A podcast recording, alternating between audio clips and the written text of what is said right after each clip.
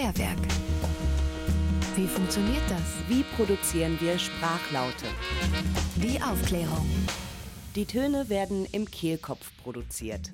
Da sitzen die Stimmbänder. Hals-Nasen-Ohrenarzt Dr. Guido Hoffmann erklärt. Die Stimmbänder sehen aus wie zwei Bänder, deshalb auch der Name.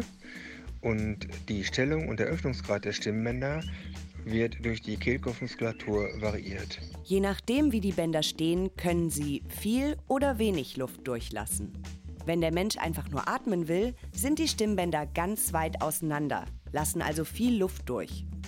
Wenn allerdings Töne produziert werden sollen, nähern sich die Bänder einander an. Wenn hohe Töne entstehen sollen, werden die Stimmbänder stark gespannt.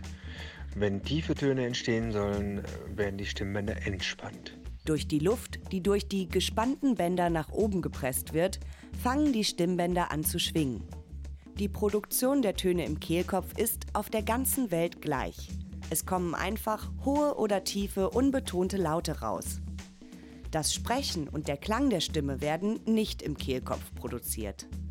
Dafür sind die Sprachinstrumente weiter oben verantwortlich, im Rachen- und Mundraum.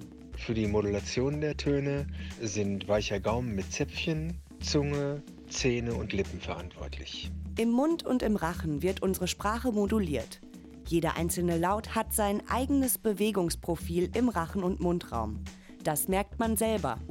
Bei einem O werden die Lippen gerundet und das Gaumensegel vibriert im offenen Luftstrom. Bei einem S läuft die Luft scharf zwischen Zunge und Schneidezähnen entlang.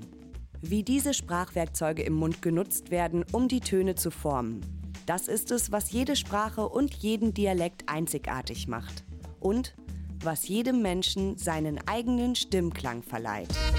Aufgeklärt. Das Klärwerk auf Köln Campus.